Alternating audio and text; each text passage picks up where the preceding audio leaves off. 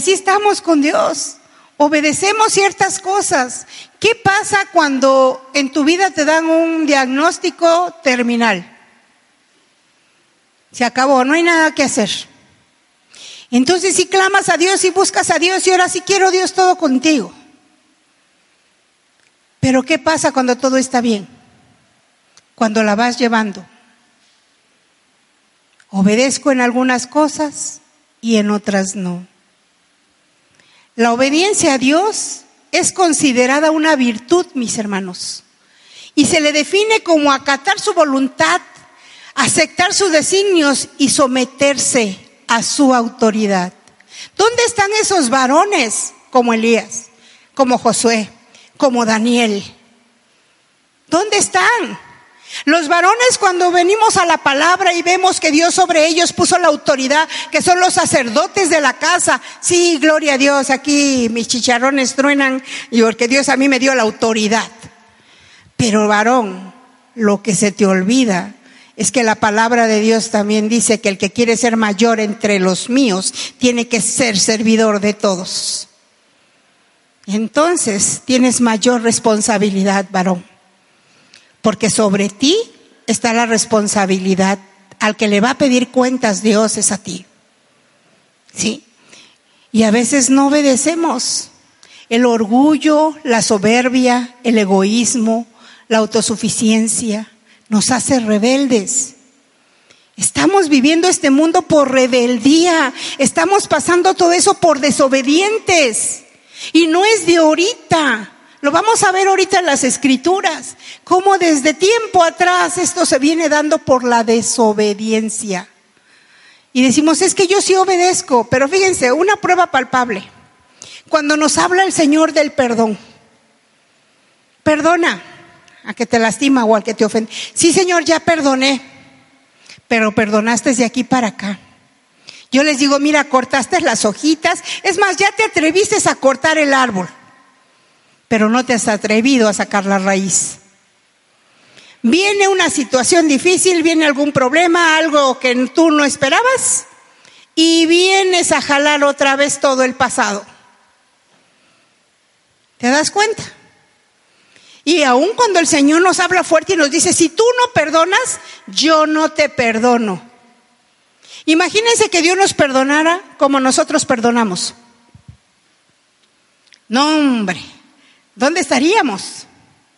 Porque a cada ratito, ¿verdad? Nos estaría diciendo, otra vez ahí vienes si ni cambias, ni me obedeces. Ve, ni siquiera te quieres comprometer conmigo. Sigues igual, sigues necia, terca, ferrada, y ni quien te haga cambiar de opinión. ¿Se dan cuenta? Y seguimos atados al pasado y buscando argumentos y justificaciones. ¿Sí? La obediencia es algo que necesitamos aprender. Y hay tres puntos importantes que deben de existir en nuestra vida para aprender a ser obedientes. Y la primera es la disciplina. Tenemos un Dios de orden. Los que son militares saben lo que eso implica, la disciplina. Los que no, nos cuesta mucho trabajo disciplinarnos. Y les digo, nos cuesta porque a mí me ha costado mucho trabajo, no ha sido fácil. Y ni sigue siendo fácil. ¿Sí? La constancia es la segunda. Vamos a la palabra cuando tengo un apuro, una necesidad, cuando el agua ya me tapó.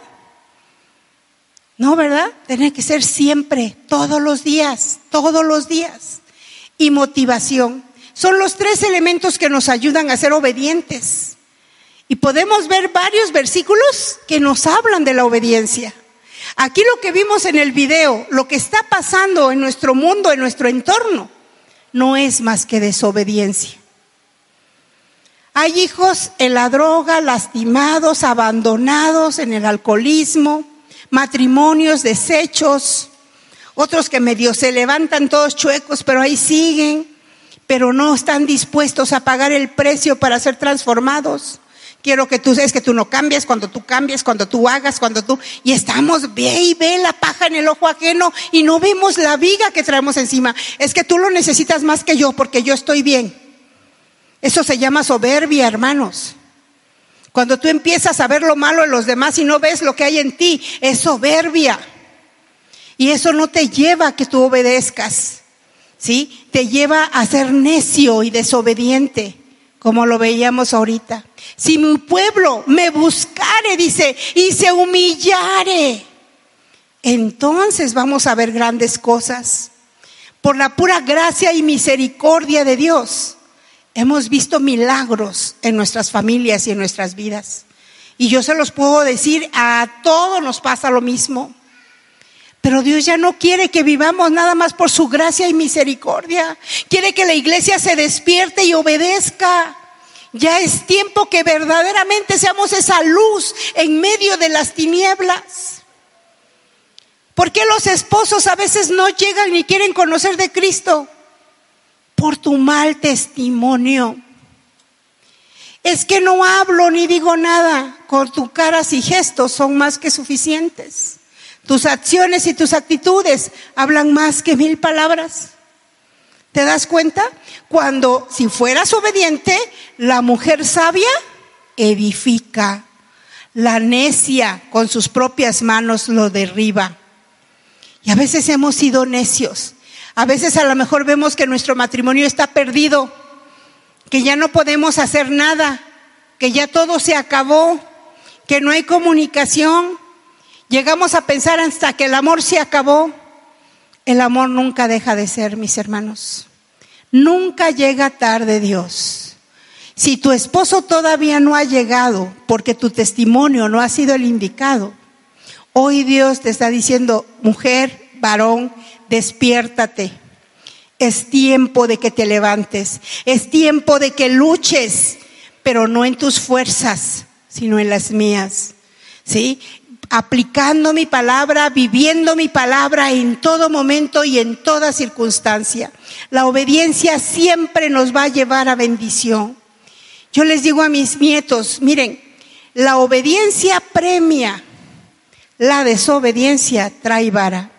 Lo que estás viviendo ahorita, hermana y hermano, son consecuencias de tus malas decisiones y de tus malas actitudes. Son consecuencias de tu desobediencia.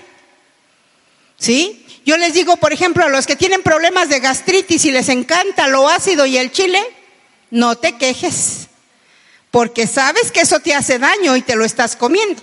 Y sabes cuál va a ser la consecuencia, te va a doler el estómago. Y sabes que a lo mejor acabas en urgencias, ¿verdad? Y quién sabe hasta dónde más llegues, pero es tu decisión, tu desobediencia. Y luego nos atrevemos a decirle a los hijos, ¿por qué eres tan desobediente? Pues porque tú le estás poniendo el ejemplo. ¿Cómo quieres que ellos sean obedientes? Dios nos habla con frijolitos y manzanitas, mis hermanos, y no queremos entender. Y vamos a ver unos versículos donde Él nos habla de la obediencia. Yo les invito, mis hermanos, que vayamos a Romanos 6, 15, 18. Romanos 6, del 15 al 18. ¿Lo tenemos, iglesia? Dice que pues, ¿pecaremos porque no estamos bajo la ley, sino bajo la gracia? De ninguna manera. ¿No sabéis que si os sometéis a alguien como esclavos para obedecerlo, sois esclavos de aquel a quien obedecéis? Sea del pecado para muerte o sea de la obediencia para justicia. Pero gracias a Dios que aunque eras esclavo del pecado, habéis obedecido de corazón aquella forma de doctrina que os transmitieron, ¿sí? Y libertados del pecado, venisteis a ser siervo de la justicia. ¿Verdaderamente somos esos siervos de justicia? Porque somos buenos, pero para juzgar. Queremos aplicar nuestra justicia. Yo le decía a una personita en la mañana, me decía, híjole, pastora, ¿cómo me acordé de usted ayer? De lo que usted nos dijo el miércoles. Yo el miércoles les decía a las mujeres, antes de abrir tu boca, antes de juzgar, antes de decir cualquier cosa, piensa, que el que juzga es Dios y el acusador es Satanás. ¿Tú quién eres? Y después de que te ubiques quién eres, entonces ya hablas. No, pues entonces ya no hablo. Entonces te pones a orar, ¿sí? Y justamente tuvo esa lucha ayer. y me decía, y ya iba yo a abrir y a decir y no sé qué, y de repente me acordé lo que usted me dijo y mejor me quedé callada y me metí a la cocina y veía yo qué hacía porque no quería yo abrir mi boca. No, yo no soy Dios para juzgar, pero tampoco le quiero servir a Satanás. Señor, dame sabiduría. Pero cuando nosotros reflexionamos la palabra y la trasladamos a nuestro diario vivir, es cuando empezamos a ver cambios y transformaciones en nuestra vida. A lo mejor muchos dicen, no, yo leo la Biblia, yo oro, voy a mi célula, no falto. Todos los domingos estoy en la iglesia. Pero ¿qué crees? Nada de lo que has aprendido has obedecido. Nada lo aplicas. Dice el que mentía, no mientes más y a las primeras de cambio mientes. Les digo yo, él nieguese a sí mismo, ¿no? Ay, dile que no estoy porque estoy cansado. ¿Sí? O llegaste tarde a tu trabajo y ni modo de que digas voy a llegar tarde porque me quedé dormido. Había mucho tráfico. Es mentira. Te estás saliendo de la gracia.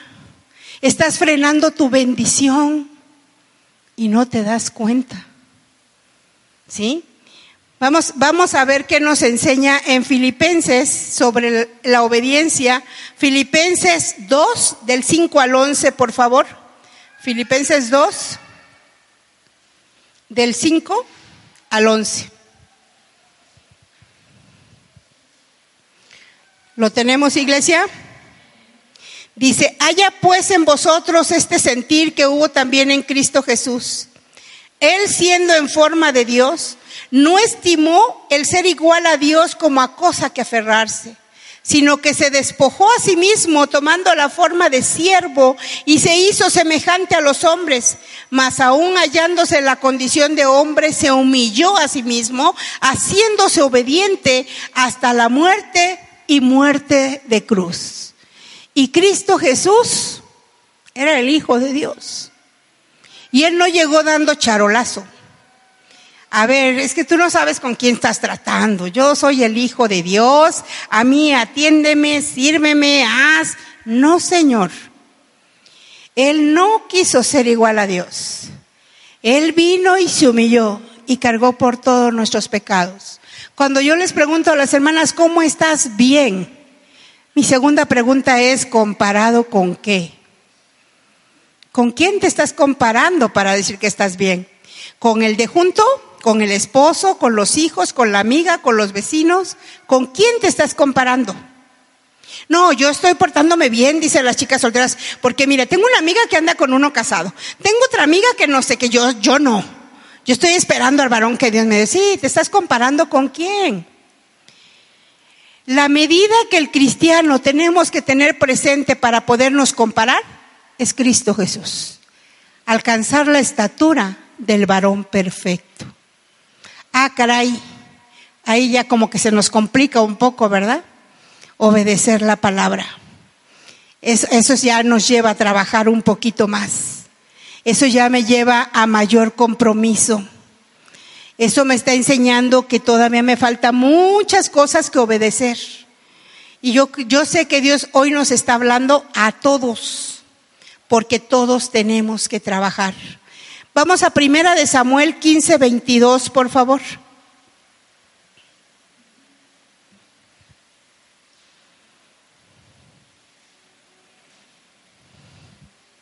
Primera de Samuel.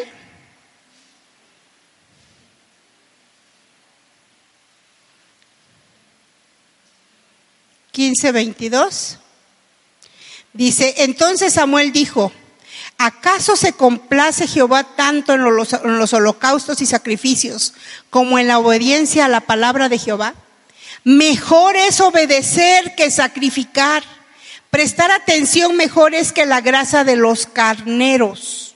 ¿Sí? Para Dios la obediencia es algo muy importante. Yo les decía en la mañana, si tú estás siendo desobediente a los principios que Dios te da, y le está sirviendo para agradar al hombre, estamos mal, hermanos. Te vas a cansar.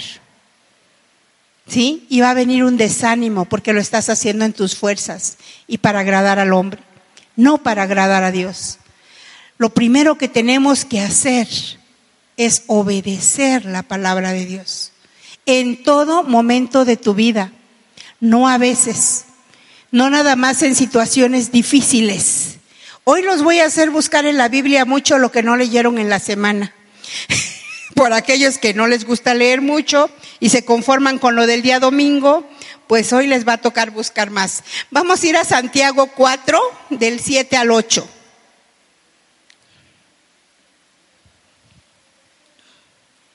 ¿Lo tenemos, iglesia? Me doy cuenta porque luego andan buscando Santiago en el Antiguo Testamento, a mitad de la Biblia, y digo yo, ah, caray, bueno, ya no cambiaron, pero está bien. ¿Sí? Del 7 y 8 dice así, someteos pues a Dios, resistid al diablo y huirá de vosotros. Acercaos a Dios y Él se acercará a vosotros, pecadores, limpiad las manos, y vosotros los de doble ánimo, purificad vuestros corazones. Y nos los habla elegantemente, dice de doble ánimo. ¿Sí? Pero ¿saben el doble ánimo qué quiere decir? Que no seamos hipócritas, que seamos de un mismo sentir, que seas honesto, leal, transparente, en donde quiera que tú estés. Siempre te tienes que conducir igual. Yo les digo, mira, llegamos a la iglesia y aleluya y gloria a Dios y alabo y me siento con todo y zapatos en la presencia de Dios. Pero apenas si voy saliendo en la esquina y ya le jalé la oreja a un niño porque no me obedeció, ya pellizqué al otro, ya me enojé con el marido, ya esto, ya, ya voy contendiendo. Qué bueno que vienes de la iglesia. Qué bueno que fuiste a recibir palabra de Dios. ¿Cuándo la vas a aplicar en tu diario vivir? A las primeras de cambio perdemos el gozo, perdemos la paz. ¿Sí? Salimos pero con paz, paz, que te estés quieto, paz, paz, pero no la paz de Dios. ¿Se dan cuenta? ¿Sí? Vamos a ver Mateo 26 del 36 al 42.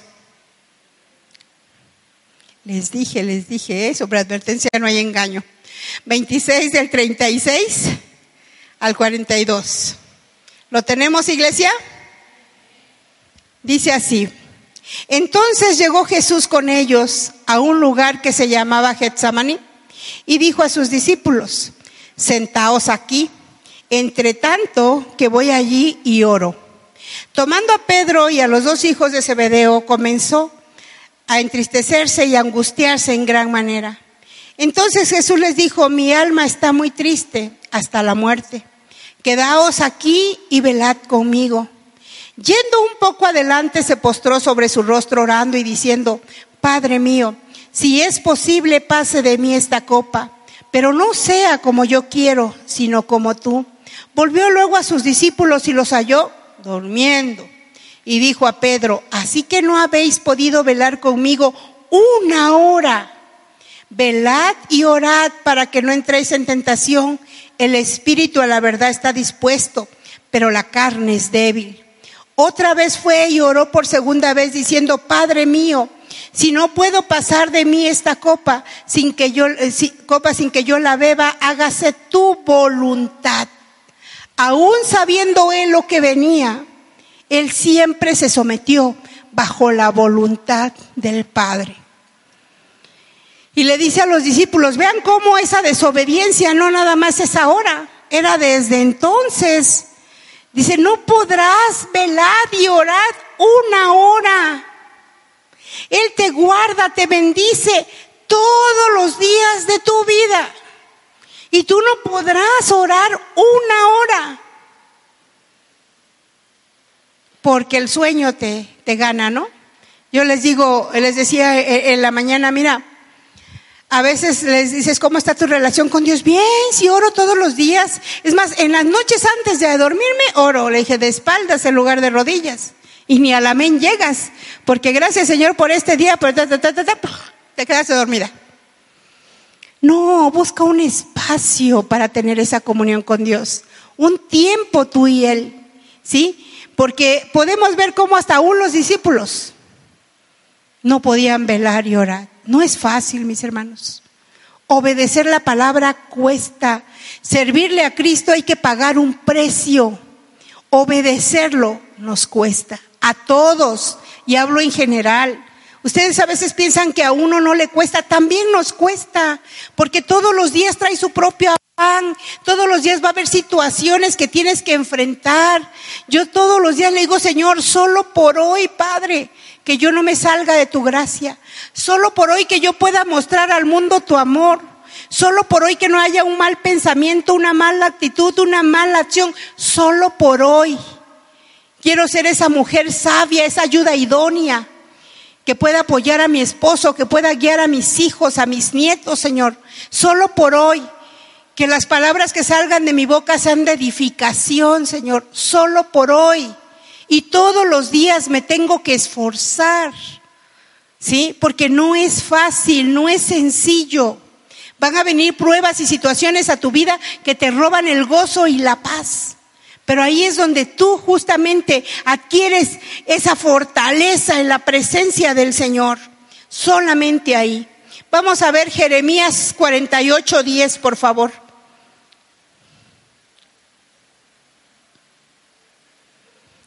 ¿Lo tenemos, iglesia? Y fíjense, ¿eh? es la palabra, no soy yo, de verdad. Dice, maldito el que haga con indolencia la obra de Jehová. ¿Sí? Maldito el que retraiga de la sangre de su espada. O sea, sé que tenemos que ser obedientes para hacer las cosas. A veces no queremos salir de nuestro confort, de nuestra comodidad. Ay, si quieres le comparto al de aladito, al de enfrente. Sí, pero si ya te mandaron a la colonia de Iztapalapa, no, no le podrán decir a un hermano de Iztapalapa que le comparta. Es que a mí me queda muy lejos. No queremos pagar el precio. Les digo, estamos en la iglesia de los reyes y todos, ah, sí, gloria a Dios. Y cuando invitamos a algún hermano a ir a compartir allá, y llegan a ir, hasta acá vienen pastoras, se sorprenden. Le dije, pues hasta acá nos mandó el Señor, a donde el Señor te mande. Y quién sabe a dónde más nos vaya a mandar. Pero le hemos dicho, Emi, aquí, envíame a mí, ¿verdad? Pues entonces ahora aplícate en lo que te tengas que aplicar. Y hay que pagar un precio. Con Dios es todo o es nada. Eres frío o eres caliente. A los tibios los vomita. ¿Sí? Vamos por favor al Salmo 128.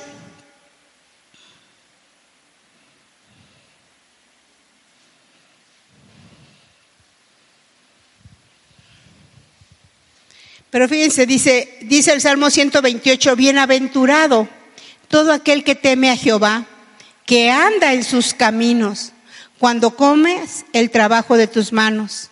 Bienaventurado serás y te irá bien. Tu mujer será como vid que lleva fruto a los lados de tu casa tus hijos como plantas de olivo alrededor de tu mesa. Así será bendecido el hombre que teme a Jehová. Bendígate Jehová desde Sión y que veas el bien de Jerusalén todos los días de tu vida y que veas a los hijos de tus hijos y la paz sea sobre Israel. ¿Quién quiere tener esa, e, esa bendición? Yo creo que todos. Pero para poder llegar a esa bendición, ¿qué crees? Tenemos que ser obedientes. Podemos ver un ejemplo de obediencia, yo lo veo muy claro en la vida de José. ¿Sí? Vamos a ver José cómo fue obediente a Dios. Vamos a ir a Mateo, Mateo 1, del, del 18 al 25, por favor. Y vamos a ver qué tan obediente fue José. Y ahí nos vamos a dar cuenta cómo todavía hay muchas áreas de nuestra vida que no somos obedientes y no estamos dispuestos a asumir ese compromiso con Dios. Dice, el nacimiento de Jesucristo fue así. Estando comprometida María, María, su madre, con José antes que vivieran juntos, se halló que había concebido del Espíritu Santo. José, su marido, como era justo y no quería infamarla, quiso dejarla secretamente, pensando, él en esto, un ángel del Señor le apareció en sueños y le dijo, José, hijo de David, no temas recibir a María tu mujer, porque lo que en ella es engendrado del Espíritu Santo es, dará a luz un hijo y le pondrás por nombre Jesús, porque él salvará a su pueblo de sus pecados. ¿Sí? Y dice, y todo esto aconteció para que se cumpliese lo que dijo el Señor por medio del profeta. Aquí imagínense, ¿no? Que, que ahorita pasara ahí una mujer que está a punto de casarse y sea embarazada por el Espíritu Santo, ¿qué diría novio? Sí, ahora ya le llaman Espíritu Santo, ¿no? O sea, lo, lo, dudaría, ¿se dan cuenta? José aquí podemos ver las cualidades de José a su obediencia. Josué, eh, José era un hombre justo, lo vimos en el versículo 19, era un hombre honorable. No quiso difamar a María, no quiso que todo el mundo se enterara dijo, pues la voy a dejar secretamente, ¿verdad? Para que no hablen mal de ella. Era un hombre que creía en Dios y era un hombre obediente. ¿Se dan cuenta? La obediencia siempre premia. La pregunta aquí sería, ¿qué tan obediente estoy siendo? Cuando digo que ya perdoné, o cuando ha pasado algo que me molesta y traigo de nuevo el pasado a mi vida. ¿Sí? Ser obedientes cuando la palabra de Dios nos enseña que si nosotros no perdonamos, Él no nos perdona. Y ahí ya como que nos ponemos a entristecer, ¿verdad? La, la práctica de la obediencia produce resultados. La práctica de la obediencia produce privilegios, responsabilidades y cambios. Y es por eso que no somos obedientes. Porque no quiero responsabilidades. Porque no quiero salir de mi comodidad y de mi confort. Jugamos a la iglesita, nada más voy el domingo, recibo y qué padre, Dios me bendice. Todos los días oro, le doy gracias, pero qué bueno, nada más estoy viendo por mí egoístamente. Vean, el mundo se está perdiendo, nos lo estamos acabando. ¿Y qué estamos haciendo? Nada. Nada más como cisternas, almacenando todo el alimento. Dice la palabra de Dios que por los frutos los conoceréis. ¿Qué frutos tienes ahorita?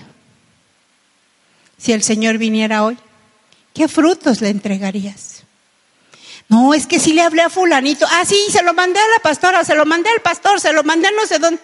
A ver, te va a decir el Señor, la gran comisión dice, id y haced discípulos, no id y mandas con los demás. Id y haced discípulos enseñándoles todo lo que yo les he enseñado y yo estaré con vosotros hasta el fin del mundo. Es la gran comisión. Pero queremos que otros hagan el trabajo. ¿Verdad? Yo ya nada más, Cristo te ama, pero te voy a invitar a la iglesia, ahí te llevo, ahí le traigo, hay esto. ¿Y tú qué estás haciendo? Sé obediente a la gran comisión. Hagamos lo que nos toca hacer. ¿Sí? Podemos ver que con José aceptó a María, aún sin ser su esposa. Ella estaba embarazada y él así la aceptó porque él creía en Dios y él era obediente a lo que el ángel le había dicho. Aceptó a Jesús aunque no era su hijo. Pero él sabía que aceptaba a María con su esposa, pero con responsabilidad. Aceptaba a Jesús como su hijo con responsabilidad, ¿sí? Aún sabiendo que él tenía que pagar un precio, que a lo mejor tenía que salir de su confort, de su comodidad, Sí, a lo mejor él pudo haber dicho, no, pues si yo aquí tengo mi taller de carpintería, me está yendo re bien, y ahorita con esto, pues ya me tengo que ir, dicen que lo tengo que ir a empadronar hasta tal lado, tengo que irme con ellos, y luego tengo que llevarlo acá, y luego, y, y voy a dejar todo por esto, que acabo ni mi hijo es. ¿Cuántas veces no a veces tenemos situaciones así? Y no somos obedientes vemos que él tenía que ir de un lugar a otro. Y eso lo podemos ver en Lucas, Lucas 2 del 1 al 5.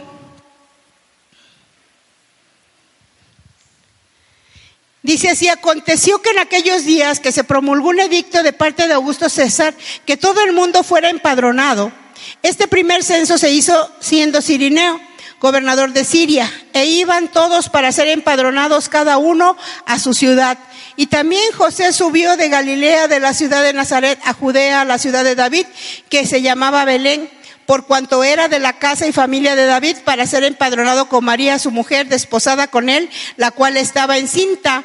Y aconteció, dice, y aconteció que estaban ellos ahí, eh, se les cumplieron los días de su alumbramiento y dio a luz a su hijo primogénito y lo envolvieron en pañales y lo acostó en un pesebre porque no había lugar para ellos en los mesones. ¿Sí? Aquí podemos ver, ¿verdad? Cómo él tuvo que ir hasta otro lugar. Tuvo que ir y trasladarse, dejar su comodidad, su confort. Yo te pregunto, hermano, si no eres obediente en tu confort y comodidad, ¿serás obediente en la adversidad? ¿Qué pasaría? Somos muy violentos con Dios cuando algo no sale como queremos. Cuando hicieron recorte de personal y te quedaste sin trabajo, ¿por qué a mí? Si yo soy un hijo de Dios, si yo sí voy a la iglesia, si sí oro. En lugar de decir, Señor, aquí estoy, ¿qué quieres trabajar conmigo? ¿Qué me quieres enseñar? Revélamelo, Espíritu Santo, porque voy a obedecer tu palabra. Pero es más fácil ser violento con Dios. Es más fácil no pagar el precio. Es más fácil ir y decir, hermana, ore por mí porque su oración sí es escuchada y la mía no. Cuando me llegan a decir eso, le digo, pues ahora vas y vas a orar doble para que el Espíritu Santo te revele que está estorbando tu oración. Y lo primero que dicen, la pastora no tiene nada que hacer, por eso me manda a orar. Seguro que no quiso hablar conmigo, por eso me manda a orar. No es eso. Ese es el arma más poderosa que Dios nos dio. Ahí es donde conocemos a Dios. Y no nada más es leer la palabra, no nada más es orar, sino trasladarla a tu diario vivir. Eso es lo que hace los cambios radicales. La obediencia a Dios implica dejarnos controlar por Él en todo momento de nuestra vida. Es cuando somos movidos de una situación espiritual pasiva a una activa. Mucha gente quiere una situación espiritual pasiva, por eso existen muchas iglesias llenas de miembros. Nada más llegas, recibes y te vas. Llegas, recibes y te vas. ¿Sí? Y se acabó. Pero ¿qué creen? Tierra prometida, el llamado que Dios nos dio fue de formar discípulos. Y el formar un discípulo desgastas tu propia vida. Tú le sirves al Señor con todo lo que tienes, con tiempo, dinero y esfuerzo. Así lo desgastas, pero estás formando a alguien, estás depositando en alguien lo que de gracia has recibido. Y eso es lo que no hemos entendido y no hemos obedecido. Porque tenemos los principios, tenemos las bases, tenemos las formas, pero implica trabajo, implica compromiso, implica responsabilidad. El pastor les comentaba hace unas semanas, viene el siguiente paso en la iglesia de esa formación de, los grupos discipulares. Vamos a empezar a, que se multipliquen esos grupos discipulares y no es por idea del pastor, es porque quiere que, el Señor quiere que toda su iglesia ¿sí? Tenga el alimento necesario y tenga el respaldo de alguien, de un líder espiritual maduro, que pueda orar por él, interceder, escucharle, estar pendientes el uno del otro. Y nadie se ofenda ni se sienta, ah, es que yo quería con la hermana y no me tocó, yo quería con el hermano y no me tocó. Espérate, todos somos de Cristo, es la misma enseñanza, solo es que no dos, tres, cuatro, seis personas pueden atender a todos. Y se trata que estemos pendientes unos de otros. Se trata que aprendamos a dar, no nada más a recibir. Se trata de que tengamos una vida espiritual activa. Pero recibo, recibo, recibo, recibo y no doy nada. Podemos ver que la obediencia a Dios nos lleva a servir con compromiso, ¿sí? Con un compromiso con Él, no con el hombre. ¿sí? Tenemos que asumir ese compromiso con Él, ¿sí? Y Él nos va a llevar cada vez de uno a otro. Y entonces eso, ese compromiso que tú adquieres con Dios te va llevando a una madurez espiritual, a un crecimiento, y el reino de los cielos es engrandecido.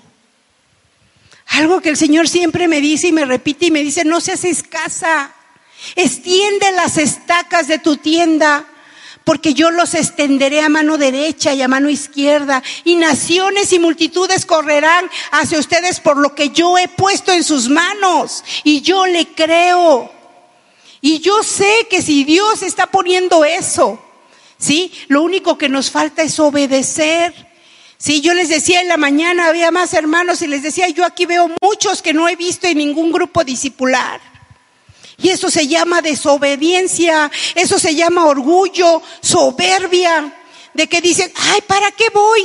¿Qué ven en los grupos discipulares? No, pues estamos viendo los libros de la Biblia, los estamos escudriñando la palabra de Dios. Ah, pues yo lo puedo leer en mi casa y si quiere le hago un resumen. O sea, no quiero salir de mi confort, de mi comodidad, no quiero pagar un precio, no quiero obedecer, no quiero someterme a la voluntad de Dios. Quiero hacer las cosas a mi manera. Cuando yo pueda, cuando no esté cansado, cuando no tenga compromiso, entonces las quiero hacer. Así no es, mis hermanos. La obediencia es en todo, en todo, ¿sí? Ahora sí que el compromiso de obedecer a Dios en todo, tenemos que cambiar nuestra forma de pensar y ya no ser demandantes, sino ser ofertantes y transformar nuestros pensamientos conforme a la palabra de Dios. Seguramente aquí hay muchas personas que están esperando que, que cosas grandes sucedan en sus vidas. A lo mejor estás enferma, a lo mejor te quedaste sin trabajo, a lo mejor tienes un matrimonio a punto del divorcio, que ya no le ves solución. A lo mejor tus hijos andan perdidos y no sabes cómo hacerles que cambien y que se acerquen a Dios. ¿Sí? Pero ¿qué crees? Que mientras tú no obedezcas la palabra de Dios y la vivas, nada de esto va a suceder en tu vida. Cuando tú la obedezcas y la vivas, cosas grandes y maravillosas vas a ver. Porque a veces se te hacen injustas muchas cosas. Y te lo digo por testimonio. Yo cuando llegué a Cristo se me hacían injustas muchas cosas. Cuando el Señor me decía, sujétate a tu marido. Él no conocía de Cristo. Y yo le decía, Señor, ¿quieres que tu hija se sujete a ese varón que ni tu pariente es? Anda en el mundo y hace lo que quiere. Y tú quieres que tu hija, yo me sentía muy espiritual pero estaba del lodo cenagoso, ¿verdad? Con pincitas me ha de haber sacado. Entonces tenía que trabajar conmigo, no con él. Y a veces queremos que trabajen con el de al lado, porque a nosotros los cincelazos nos duelen y no queremos obedecer. Vean cómo la desobediencia nos trae vara. Y a veces parece ser que ya íbamos en el caminito obedeciendo a Dios y, viendo su mano, su misericordia, porque aunque somos rebeldes sin causa, vemos su misericordia cada día.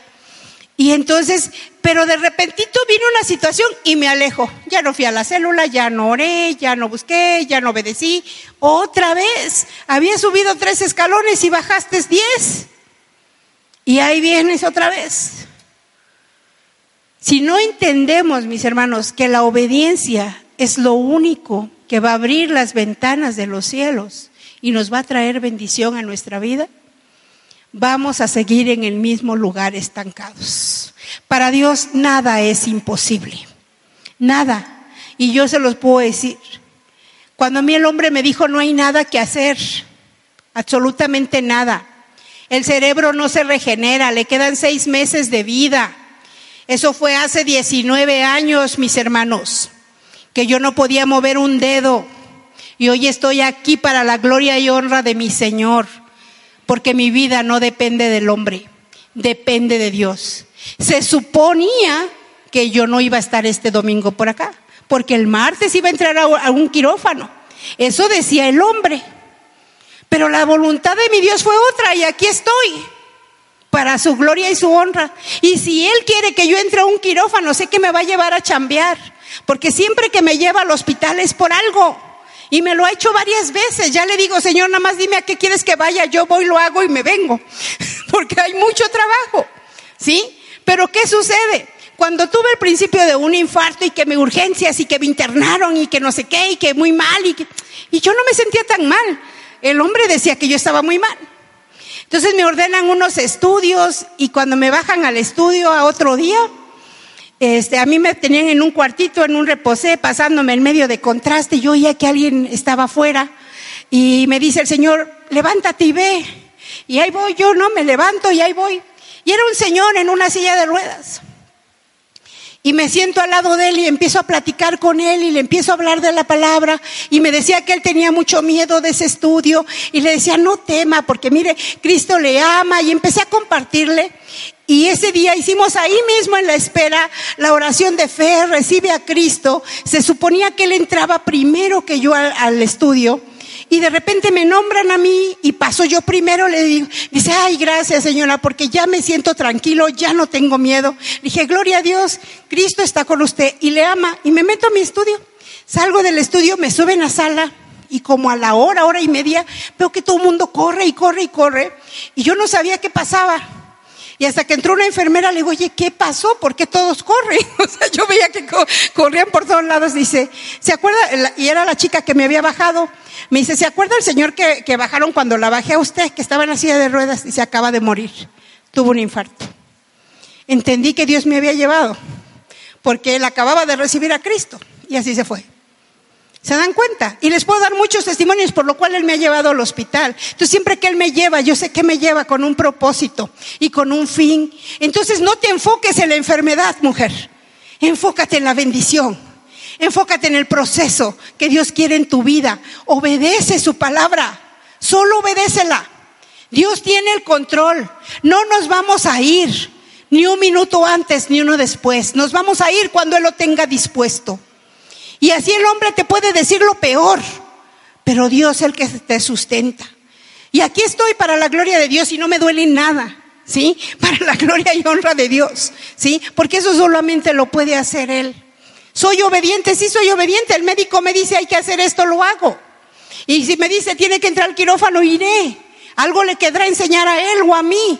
Pero yo voy a hacer lo que me toque hacer a mí. Ya lo que le toque hacer con él, Dios con él. ¿Sí? Entonces, ¿qué sucede? Tenemos que aprender a no enfocarnos en la circunstancia, sino poner los ojos en Jesús y obedecer su palabra. Solo eso, mis hermanos. Si tú quieres ver cosas en tu vida que nunca has visto, haz cosas que nunca has hecho. Yo quiero que, que vayamos, por favor, con esto vamos a, a cerrar. En Deuteronomio 30, del 8 al 10, por favor.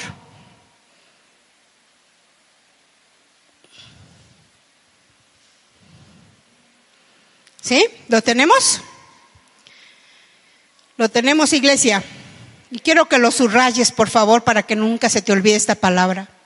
Tú te convertirás, escucharás la voz de Jehová y pondrás por obra todos sus mandamientos que yo te ordeno hoy. Entonces Jehová tu Dios te hará prosperar en toda la obra de tus manos, en el fruto de tu vientre, en el fruto de tu bestia, en el fruto de tu tierra, para bien. Porque Jehová volverá a gozarse sobre ti para bien, de la manera que se gozó sobre tus padres. Cuando obedezcas a la voz de Jehová tu Dios y guarde sus mandamientos y sus estatutos escritos en este libro de la ley. Cuando te conviertas a Jehová tu Dios con todo tu corazón y con toda tu alma.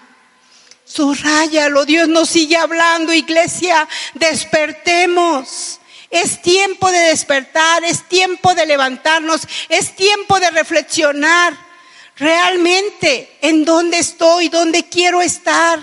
Quiero ser un instrumento de Dios para bendecir a otros. O simplemente nada más quiero ser del montón, recibir la palabra. ¿Qué es lo que verdaderamente yo quiero? Yo quiero que ahí en tu lugar, donde tú estés.